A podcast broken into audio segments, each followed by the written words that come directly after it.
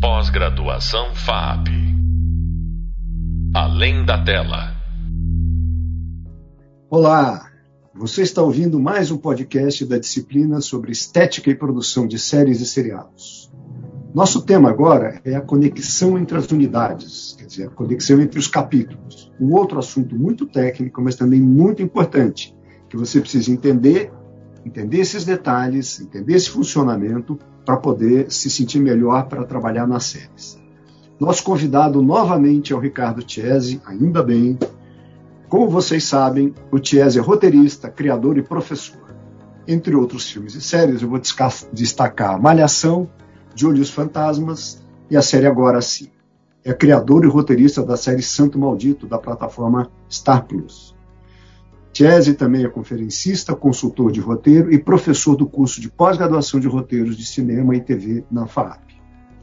Chese, obrigado novamente pela sua participação nesse outro uh, podcast nosso aqui. Vamos entrar no assunto de conectar os diversos capítulos de uma história. Na nossa linguagem, a gente chama de gancho isso, né? Como você pensa essa conexão entre os capítulos? Tá, é, eu penso, a gente vem, né, de uma existe o mais tradicional de tudo é, é, o que você falou, é o gancho tradicional, né? Você deixar alguma coisa em suspenso, né? Em suspenso, alguma coisa é, impactante, e aí você deixa, instiga a curiosidade para assistir o outro episódio, né?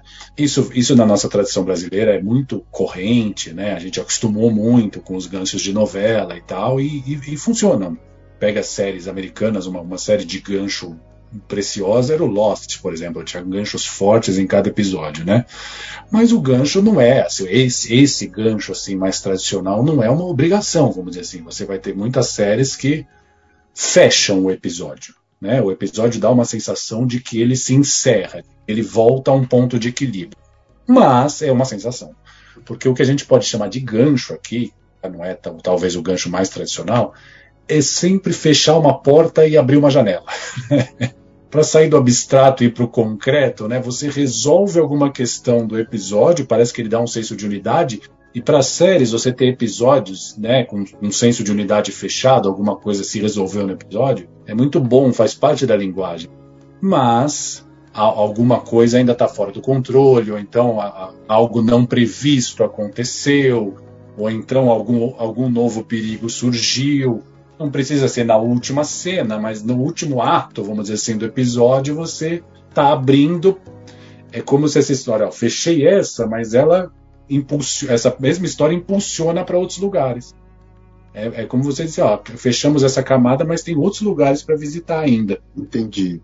É, essa, essa questão do, do, do gancho, ou do, dessa tensão final, ela é homogênea ao longo de toda a temporada? Eu estou perguntando isso por causa do seguinte, deixa eu esclarecer meu pensamento aqui. É, nos primeiros capítulos, na conexão dos primeiros capítulos, o gancho em geral é muito forte, é, trata sempre do protagonista, porque eu estou ainda ah, namorando com o espectador.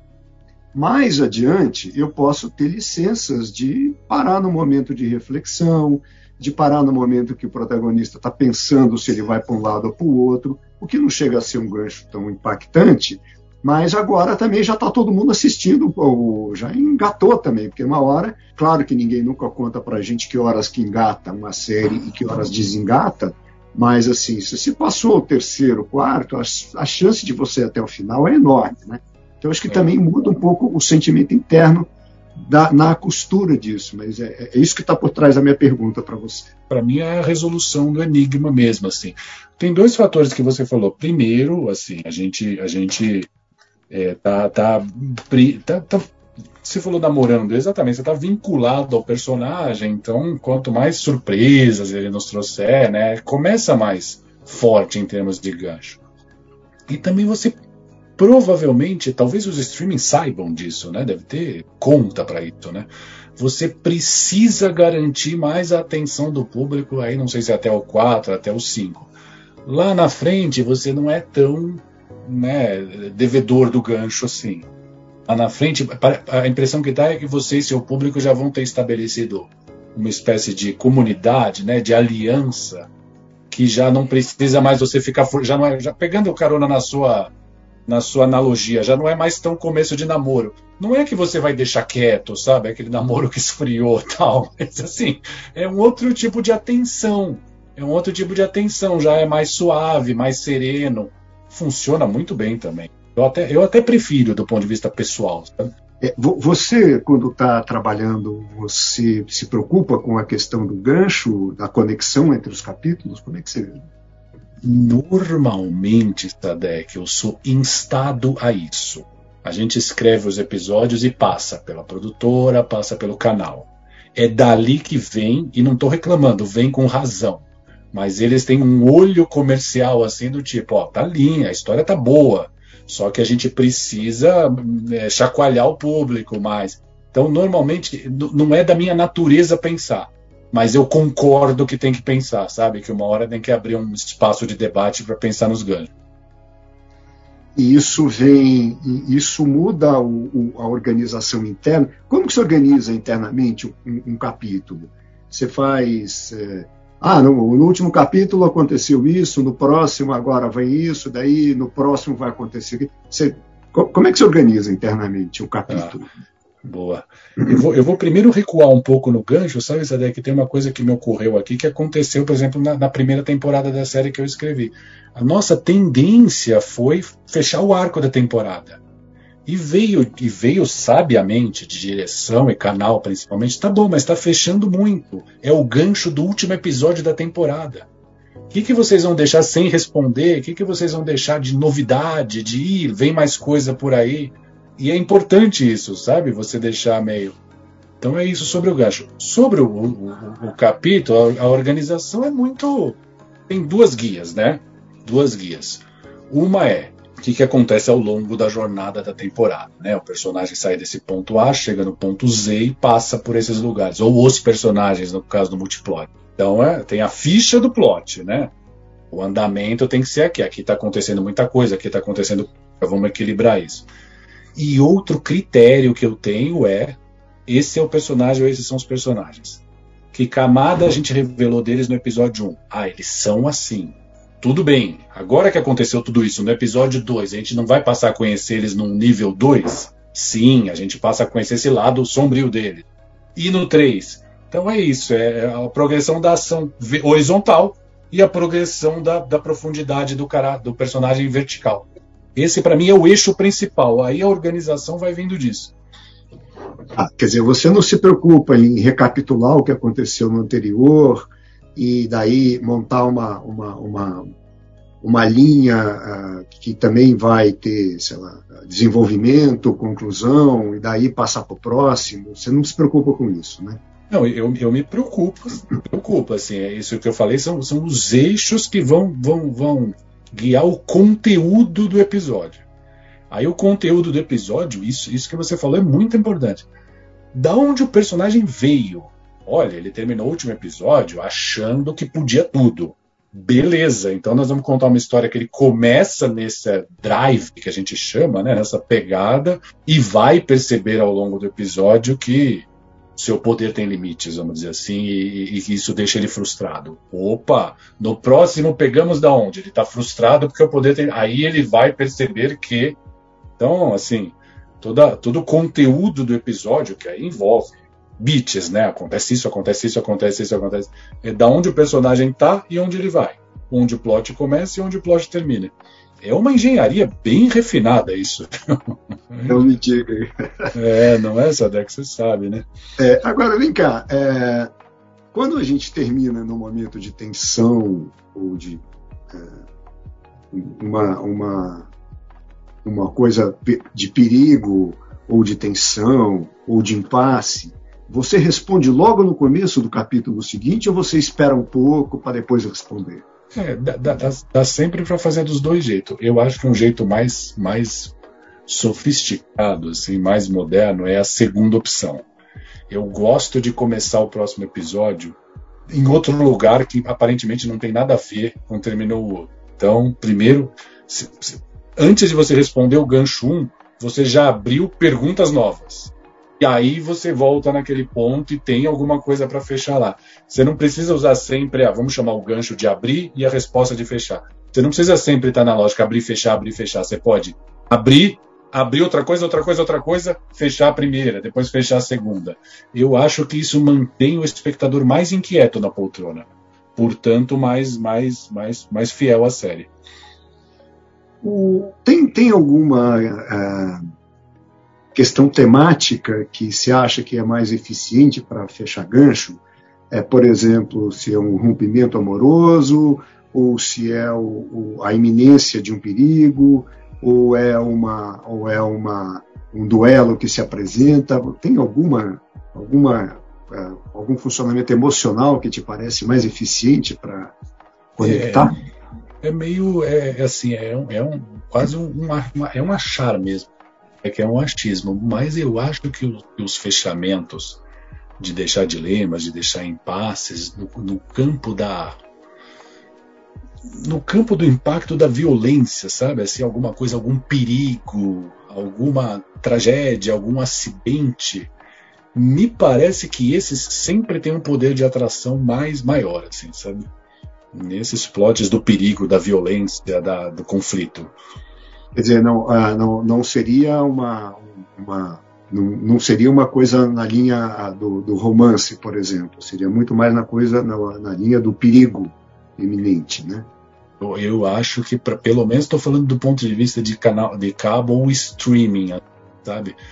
Eu tenho sentido do que eu escrevo no que eu converso nos últimos anos essa preocupação de ter coisas impactantes acontecendo, sabe? Do ponto de vista da perseguição, acidente, tiro, sabe? Essas coisas estão tão, tão em voga, sabe? Sim. O, deixa eu voltar um pouquinho para a estrutura uh, interna do capítulo, porque quando a gente está trabalhando para TV aberta ou para TV a cabo, a gente tem que fazer pausa para o comercial. Uhum. Isso é previamente combinado. Quando a gente está fazendo para streaming, pelo menos até agora, não, não tem parada no meio, quer dizer, dá para ir direto, embora você sinta muitas vezes que tem uma opção de fades, tem uma opção de interrupções narrativas que é quase como se fosse uma deixa para você botar um comercial ali no meio. É, isso amarra a sua narrativa, isso complica a sua narrativa. Por exemplo, o fato de trabalhar para uma TV aberta ou uma TV a cabo que tem interrupção? É, é, a gente, a gente é curioso isso nessa né, década. A gente acostumou, acostumou com a interrupção, né? Então a gente, no fundo, continua escrevendo isso que você falou. Parece que mesmo sem o intervalo, a cena que pede o intervalo tá lá. Né? É curioso. Eu acho que isso é primeiro porque o roteirista tem uma estrutura interna, né, que, que o próprio intervalo deu. Mas ele tem uma estrutura interna de, por exemplo, pensar o episódio em três atos. Ou, por exemplo, pensar o episódio em quatro atos, que é o, os cinco que alguns teóricos defendem. Eu, no meu roteiro, Zadek, que é para streaming atualmente, eu escrevo na página, ato 1, ato 2, ato 3. Eu sei que não tem nada a ver, que não está mais correspondendo ao, ao intervalo, mas está correspondendo à organização interna da narrativa. Tá então, tem, tem cenas lá no final do ato 1 e no final do ato 2 que se eu, se eu fosse o montador, eu colocaria pelo menos um preto rapidinho assim para a sensação é que renova o significado. Você vai para o segundo grau de desenvolvimento e depois você vai para a conclusão e clímax. É, isso continua vigorando, porque se você não tem intervalo e faz um sem pensar em uma organização interna, faz um corridão, sempre vai me dar a sensação de que está meio, meio confusa, meio sem forma. Quer dizer, você acha então que num, num, num, num capítulo, mesmo sendo um capítulo, que a ideia de capítulo é que eu estou contando uma história é, em, em dez pedaços, né? São dez, dez capítulos, são dez pedaços, mas é a mesma história. Uhum. Aí dentro de cada um desses pedaços você ainda acha interessante que a gente tenha discretamente, pelo menos, uma, uma estrutura de três atos que segura um pouco a narrativa. Acho, acho interessante, que organiza, que dá forma à narrativa. Então você, assim, tem, tem a flecha curta, né, o arco do episódio e o arco da temporada. No fundo tem esse arco da temporada, né? Imagina um arco longo e dentro dele 10 arcos curtinhos. Essa é uma organização funcional, muito eficiente assim. Porque você ganha o espectador que quer saber o que acontece lá no fim, mas também o espectador que quer sair daquele episódio da terça-feira, vamos dizer assim, satisfeito com um episódio que tem uma, uma unidade, uma forma interna reconhecível. Você está enxergando o nosso ambiente mais propício para TVs abertas e TVs a cabo ou mais propício para projetos em streaming? É, essa é a grande pergunta, sim, sabe? Eu acho assim, a TV aberta e a cabo tem uma força gigantesca e o streaming é o futuro. Agora, se esse futuro é amanhã ou daqui a 20 anos, aí, aí, aí eu não sei. O que eu sei, Sadek, o que eu vejo é que, embora modos diferentes de relação com o público, as narrativas, as séries não são tão diferentes assim. A TV aberta teve uma hegemonia durante tanto tempo que o streaming também não quer chegar e dizer, não, vamos fazer algo completamente diferente de tudo, porque o público gosta da tradição, né? acostumou-se com histórias contadas de determinada forma. Então o streaming está tentando achar um lugar que seja inovador, original, mas sem abdicar da maneira como a gente conta. Então são mídias diferentes, assim, né? estratégias diferentes, relações diferentes com o espectador, mas a história como roteirista eu já passei para lá e para cá, eu não vejo grandes diferenças assim não. A, TV aberta tende a ser um pouco mais didática, as coisas têm que ser um pouco mais nítidas e mais claras, e, e o streaming você pode, sei lá, tornar as coisas um pouco mais obscuras, mas mesmo assim não é nada radicalmente diferente não. Para séries não. Não, né? Quer dizer, a gente tem uma um tipo, nós estamos falando de um tipo de narrativa que se for desenvolvida para um tipo de, de, de, canal ou se for desenvolvida para um streaming, não vai variar muito, né? Não, não. A variação acontece muito mais do perfil do canal, né? Um canal que tem séries mais assim, tipo HBO, Netflix, Amazon, são perfis diferentes do que o estilo de narrativa. Para a série, não. Evidentemente que a série com a novela guarda uma diferença bem, bem reconhecível, mas dentro das séries não, não vejo assim, sabe? Sou para streaming eu tive que mudar meu jeito de pensar e de fazer do que cabo e do que aberto. Não sinto. E a gente vê é, séries que são de streamings, a gente acaba vendo em, em TVs a cabo. Eu vejo, é, então, quando eu fico zapeando, aparece lá série que eu nunca imaginei que tinha sido feita na Dinamarca, na Itália, sei lá onde você vê um monte de coisas, falei, mas esse aqui eu nunca ouvi falar desse assunto, já está lá na temporada terceira, e, enfim, é, é complicado mesmo. Essa, a gente escreve mais ou menos igual para tudo, né? Eu acho, eu acho. Eu acho que a régua é maior né, do que a coisa que está acontecendo agora na TV. É a régua da contação de histórias que vem lá de trás, de, de séculos de existência, sabe? É. Jesse, Obrigado pelas suas orientações. Estamos terminando obrigado, aqui nosso podcast. Mais uma vez, muito obrigado. Muito bom ter você com a gente. É sempre, para mim, é, eu acho que eu sei que a gente está falando com os alunos, mas eu acho que quem mais aproveita sou eu aqui, porque eu fico fazendo um monte de perguntas que eu acho que ajuda os alunos e ao mesmo tempo é, me ajuda a refletir também. Eu quero te agradecer pela boa vontade, pela clareza do que você fala, pela trazer a sua experiência para dividir com os nossos alunos. E eu vou também aproveitar e agradecer aos alunos e os alunos que ouviram a nossa conversa agora. É, nesse mais um podcast da disciplina de Estética e Produção de Séries e Seriados do curso de Processos Criativos e de Gestão da Indústria Cinematográfica. Nosso próximo podcast é sobre o programa piloto. Então, escutem nosso próximo podcast também e repitam esse que vocês ouviram agora quantas vezes vocês quiserem. Obrigado, gente. Até breve. Pós-graduação FAP. Além da tela.